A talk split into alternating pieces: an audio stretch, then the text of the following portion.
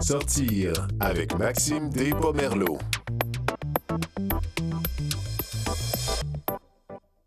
Bonjour, ici Maxime Despomerleau pour une nouvelle édition de Sortir, le magazine culturel inclusif de Canal M. Avec mes invités aujourd'hui, on couvre les arts visuels et médiatiques, la photographie et la musique. Je reçois l'artiste et militante Véro Leduc. On s'entretient avec le photographe derrière Portrait de Montréal, Michael Temer, et on découvre la chasse balcon. Reste avec nous.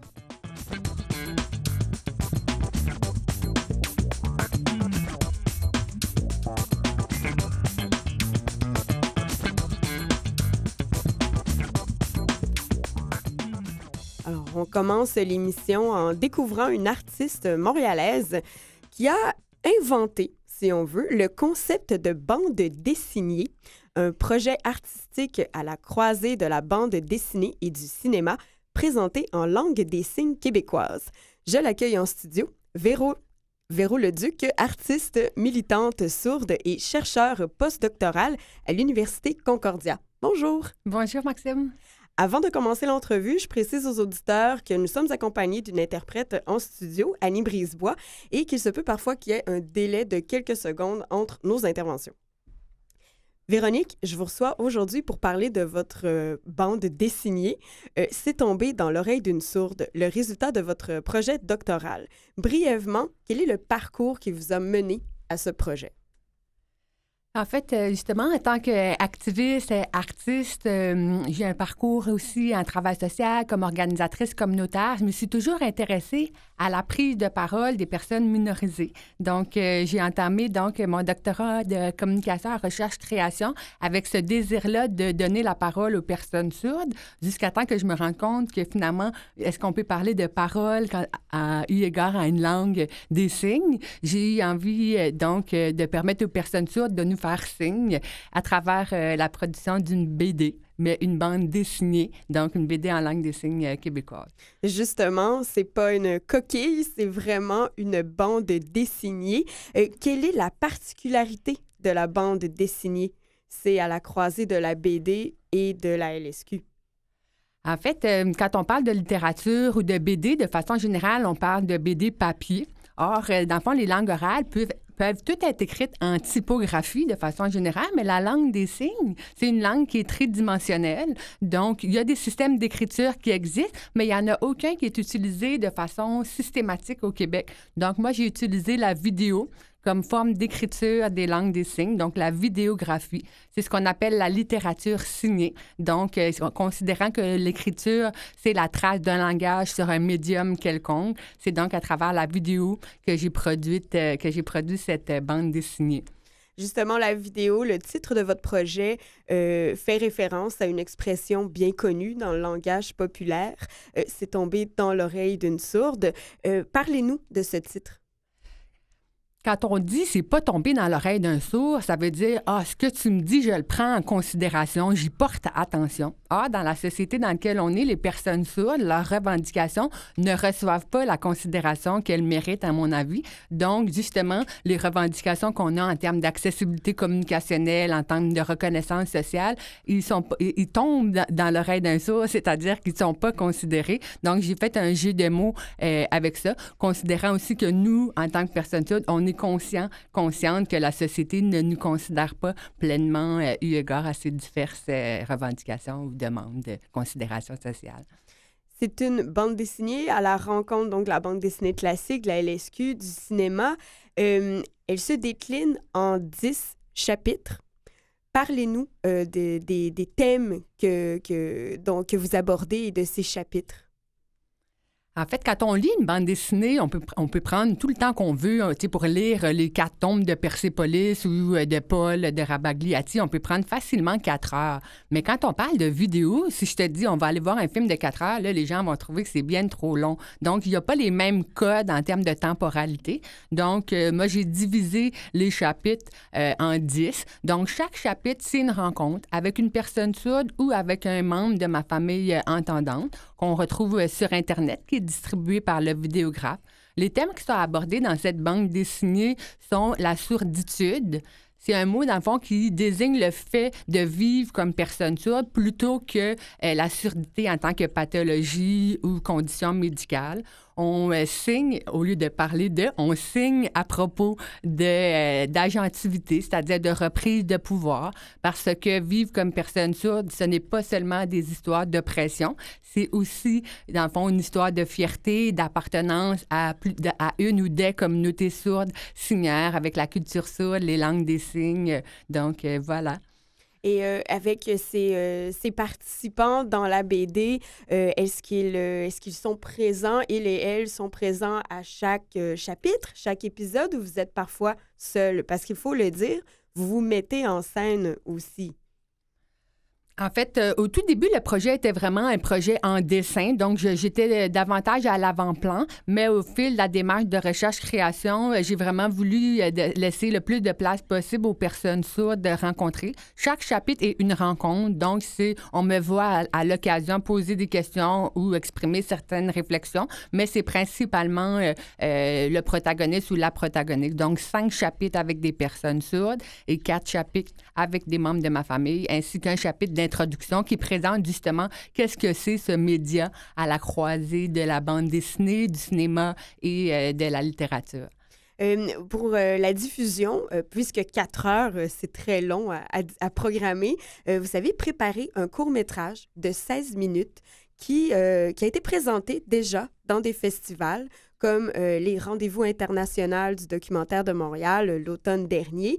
Euh, il le sera bientôt à Toronto. On va pouvoir en parler. Qu'est-ce qu'on trouve dans ce, dans ce petit court-métrage?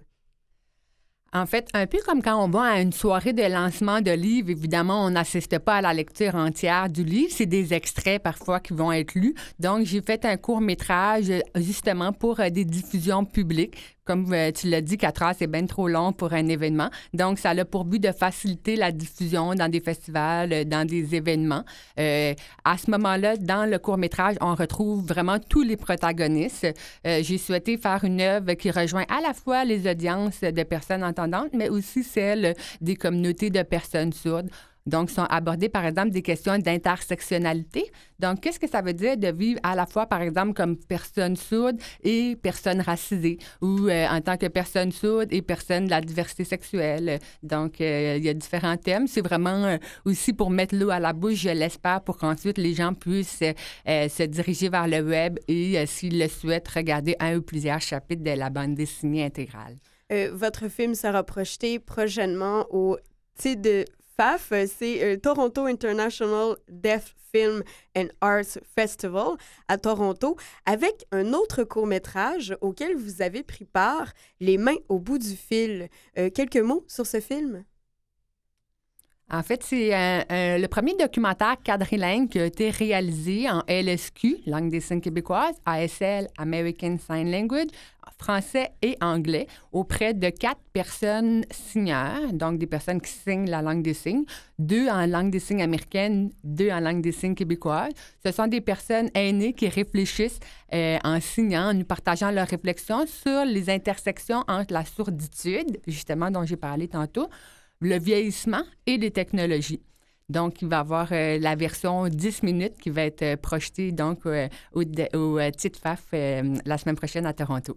Et cette, qu'est-ce que ça vous fait d'être programmé dans des festivals et de rencontrer différents publics?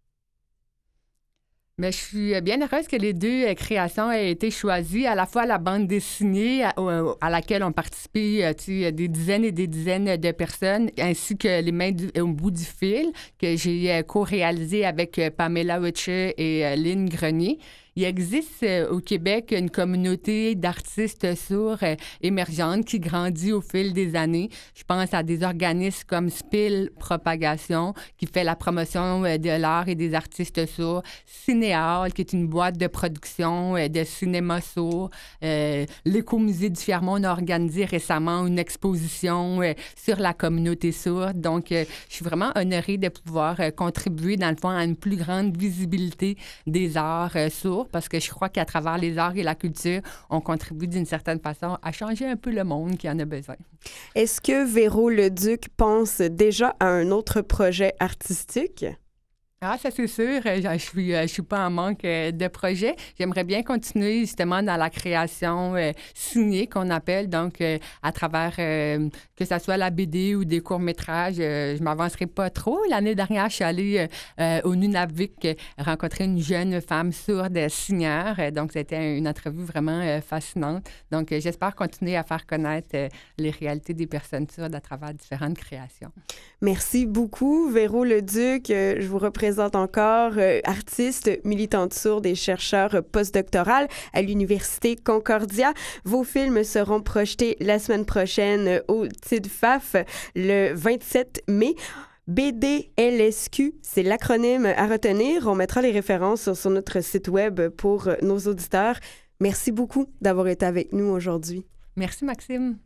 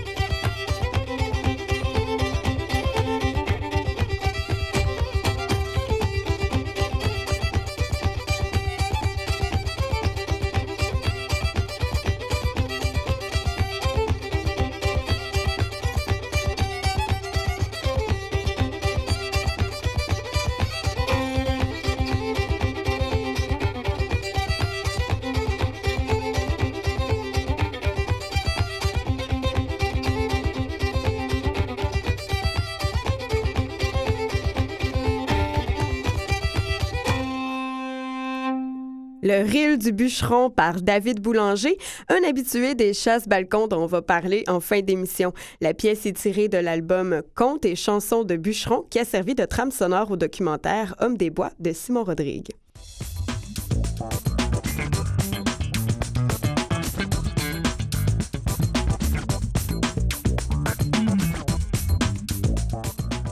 Notre deuxième bloc est aussi multidisciplinaire.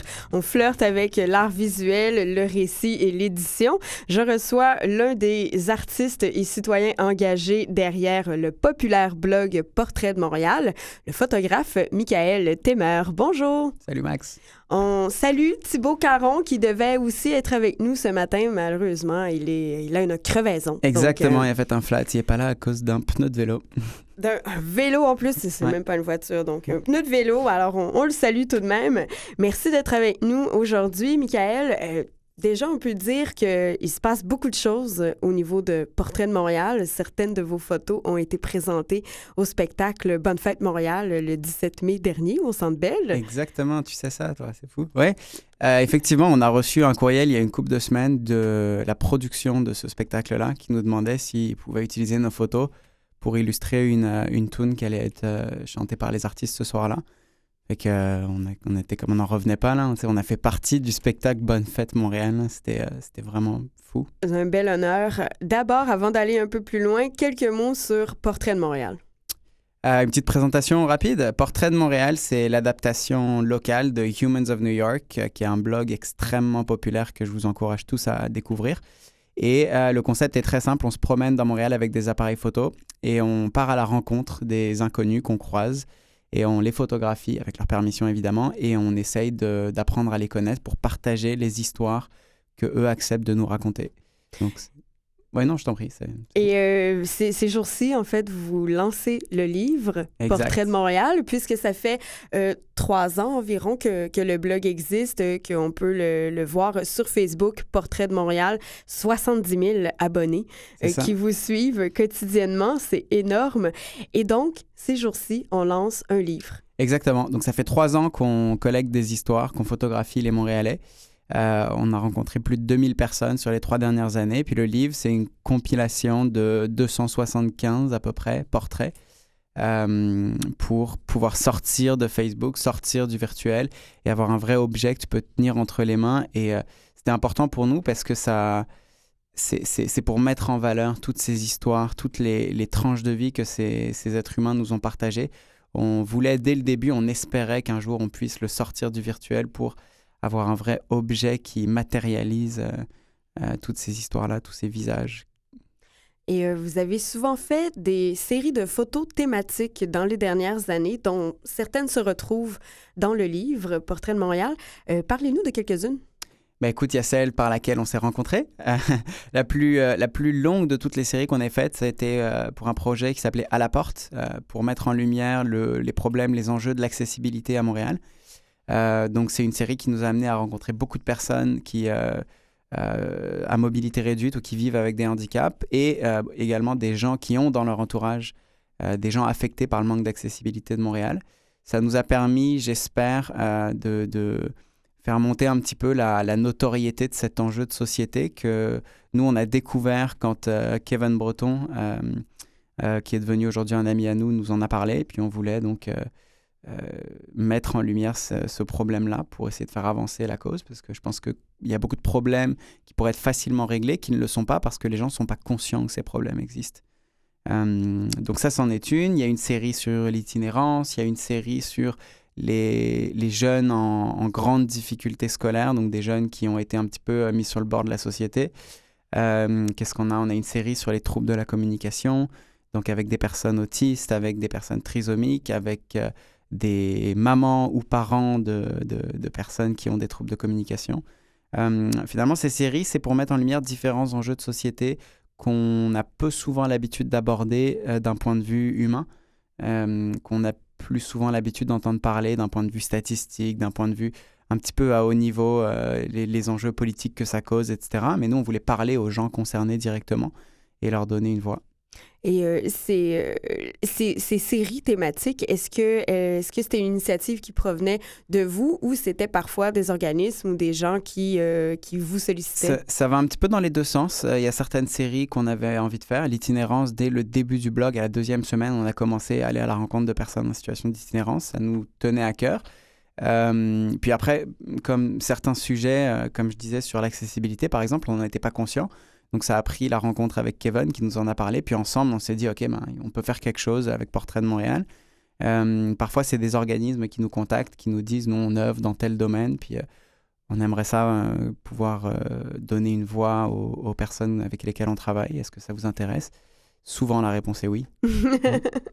Et euh, c'est euh, donc vous avez certains de ces portraits-là qui se retrouvent dans le livre. Mhm. Par contre, ils ne sont pas euh, ne sont pas identifiés selon cette série-là. Non, absolument C'était un désir de votre côté. On voulait surtout pas que ce livre ça devienne un, genre de, de catalogue des, des, des, comment dire des différentes étiquettes que tu peux mettre sur les gens.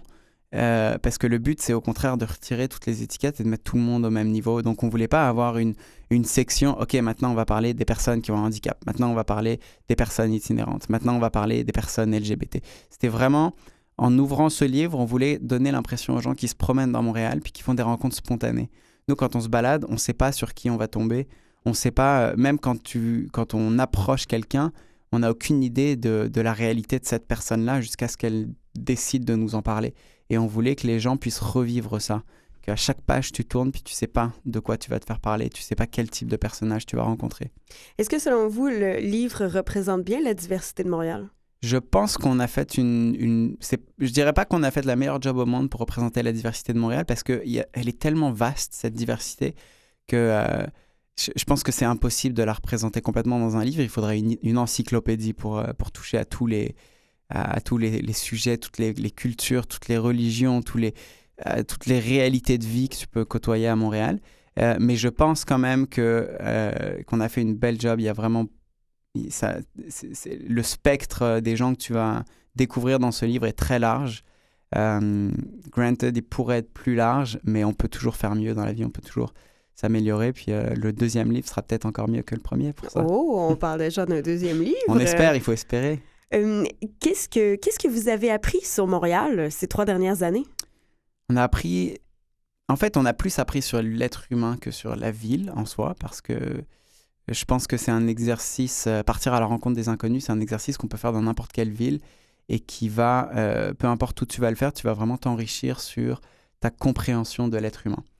Euh, sur Montréal spécifiquement, moi, ce que j'ai réalisé ou ce que j'ai observé plutôt, c'est que c'est une ville où tu as le droit d'être qui tu es vraiment. Il euh, y, a moins de comment dire de, d'étiquettes, il y a moins de, groupes sociaux dans lesquels il faut que tu t'insères pour être pour être accepté socialement. Euh, les gens se permettent d'être qui ils ont vraiment envie d'être et ils se permettent de vivre tel qu'ils ont envie de vivre. Et euh, ça, c'est quelque chose que j'ai trouvé très beau à Montréal. Et qu'est-ce que vous avez appris sur vous-même? Ah, qu'est-ce qu'on a appris sur nous-mêmes? C'est une très grande question. Euh, moi, j'ai trouvé un petit peu la, manière d'être heureux euh, à travers ce projet-là. parce qu'avant, j'étais pas très ouvert sur les autres. J'étais curieux sur les autres, mais j'avais du mal à approcher les gens. Je restais un petit peu plus dans ma bulle. et j'ai vraiment découvert que le fait de s'ouvrir aux gens, de se promener dans ta ville plutôt comme si tu étais dans un village et de considérer n'importe quelle personne que tu croises comme potentiellement un ami ou une personne en tout cas avec qui tu peux avoir un, vrai échange, une vraie connexion. Ça m'a ça, a, ça a changé ma vie. Puis je, ne vis plus de la même manière aujourd'hui. Puis je suis extrêmement heureux. Quand je me promène, je vois des visages de gens que je connais. Je me sens plus seul, perdu au milieu d'une masse d'individus, d'inconnus. Je me sens vraiment en connexion avec mes, mes concitoyens. Et, c'est une expérience que je souhaite à tout le monde. Et si on parle très brièvement des, de, vos projets comme photographe aussi, comme Thibaut Caron, vous avez chacun vos projets de photographe et d'artiste. Mm. Qu'est-ce qui se passe du côté de Michael Temer? Ah, du côté de Michael Temer, la semaine prochaine, euh, j'ai un vernissage d'une exposition qui s'appelle À la croisée des générations avec l'organisme Intergénération Québec qui fait la promotion d'activités intergénérationnelles. Donc l'objectif de cet organisme, c'est de promouvoir, d'aider différents organismes communautaires à faire des activités intergénérationnelles. Et donc j'ai été dans visiter 12, 13, 14 organismes différents, photographier, documenter des activités qui mettent en lien des personnes âgées, des aînés et des plus jeunes. Et, euh, donc le résultat de ces incursions est présenté dans une exposition la semaine prochaine au boudoir. Euh, je vais vous dire une bêtise si je dis la date. Donc, cherchez à la croisée des générations sur Facebook, vous allez trouver ça. Il y a beaucoup de choses qui s'en viennent de votre côté. Vraiment, on vous souhaite le meilleur succès avec Portrait de Montréal. On continue de vous suivre sur Facebook et avec ce superbe livre dont le lancement est demain, euh, le samedi 20 mai, à l'Écomusée du Fier-Monde. Exactement, et on attend beaucoup de monde. Ça va être une belle soirée. Il n'y aura pas de photos d'exposés comme tel. Par contre, plusieurs des participants qui se retrouvent dans le livre présents. Exactement, l'exposition, c'est les gens qui seront là. Michael Temer, photographe derrière Portrait de Montréal, merci beaucoup d'avoir été avec nous aujourd'hui. Merci infiniment de m'avoir reçu.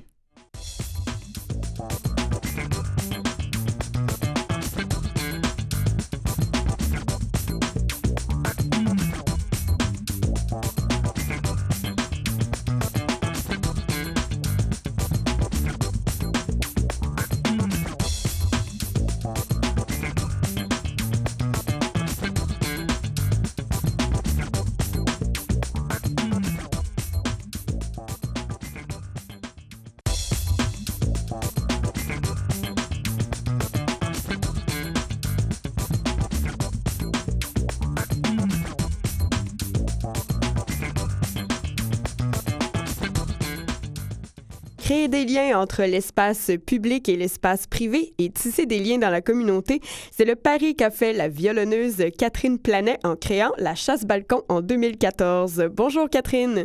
Bonjour. Merci d'être avec nous ce midi pour nous parler de cette chouette initiative musicale et communautaire, la chasse-balcon. Quelques mots sur votre projet.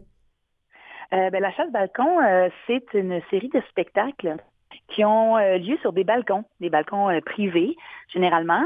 Et euh, on invite la population à assister à ces spectacles-là. généralement, bon, on a commencé la série en étant acoustique. Là, on s'amplifie un tout petit peu parce qu'il faut que je prenne soin de ma voix. Mais sinon, c'est ça. C'est l'idée, c'est de garder un petit peu la spontanéité de, de, de, de je dirais entre guillemets, de l'occupation de nos balcons. Là, c'est vraiment de, de, de garder l'idée qu'on peut sortir facilement sur notre balcon, faire des liens avec les voisins, jouer de la musique, s'amuser, fêter. Euh, puis nous, ben, on utilise la musique euh, traditionnelle québécoise pour ça, parce qu'en même temps, euh, la musique traditionnelle, ça donne une espèce de, facilité à la fête. Après plusieurs années de, comme musicienne, j'ai pu j'ai pu observer ça dans différents différents endroits, différentes régions aussi, pays. Donc l'effet de la musique traditionnelle, c'est vraiment très puissant sur l'idée de sur la fête. Mhm. Donc, euh, voilà. Ça résume très, très bien le projet, justement, que, qui vous a inspiré lors d'un séjour en Louisiane et dans le cadre aussi de vos études. Vous donnez des indices sur les réseaux sociaux pour trouver l'arrondissement où sera présentée la prochaine chasse-balcon. Est-ce qu'on peut savoir où vous vous trouverez demain? Demain, on va être dans le quartier Hochelaga-Maisonneuve. Euh, ben, comme, comme vous dites, on donne jamais euh, l'adresse exacte, on, donne des indices. Euh, le premier indice qu'on a donné, c'était le nom de la personne qui a inventé la souffleuse. Fait que c'est un, un, gars de par chez nous, ici, qui a, à Montréal, qui a inventé la souffleuse en transformant une moissonneuse batteuse. Fait que, bon, là, on peut le donner, c'est Sicard. Donc, euh, Sicard, c'est lui qui a, fait cette invention-là. Et il y a une rue à son nom dans Hochelaga Maisonneuve. Et nous, on va être dans la ruelle Sicard. Maintenant, le deuxième indice, c'est une rue transversale. Je peux vous le lire, je l'ai devant moi. Ancien curé très ambitieux de Schlager, il y a fait construire une église et une école de garçons. Il jouait bien son rôle de père universel. Donc, on peut aller voir sur le site Internet pour pouvoir euh, relire euh, cet indice-là. Et on s'apprête à publier le troisième indice. Et euh, donc, voilà, ça, va être assez précis après ça. Bon, ben on, vous cherche ce week-end à la chasse balcon dans Hochelaga Maisonneuve. Ça a lieu tous les samedis jusqu'au 10 juin. Merci beaucoup, Catherine Planet, créatrice, de nous avoir parlé de votre belle initiative aujourd'hui. Merci à vous. Bonne fin de journée. C'est de 5h à 6h. Merci. Euh, c'est ce qui met fin à notre programme aujourd'hui. Je remercie tous mes artistes pour la belle émission. Mathieu Tessier à la mise en onde, Yannick Roberge et François Lemoine au thème musical. Suivez-nous sur Facebook pour d'autres invitations culturelles. C'était Maxime Despomerleau pour sortir. À très bientôt.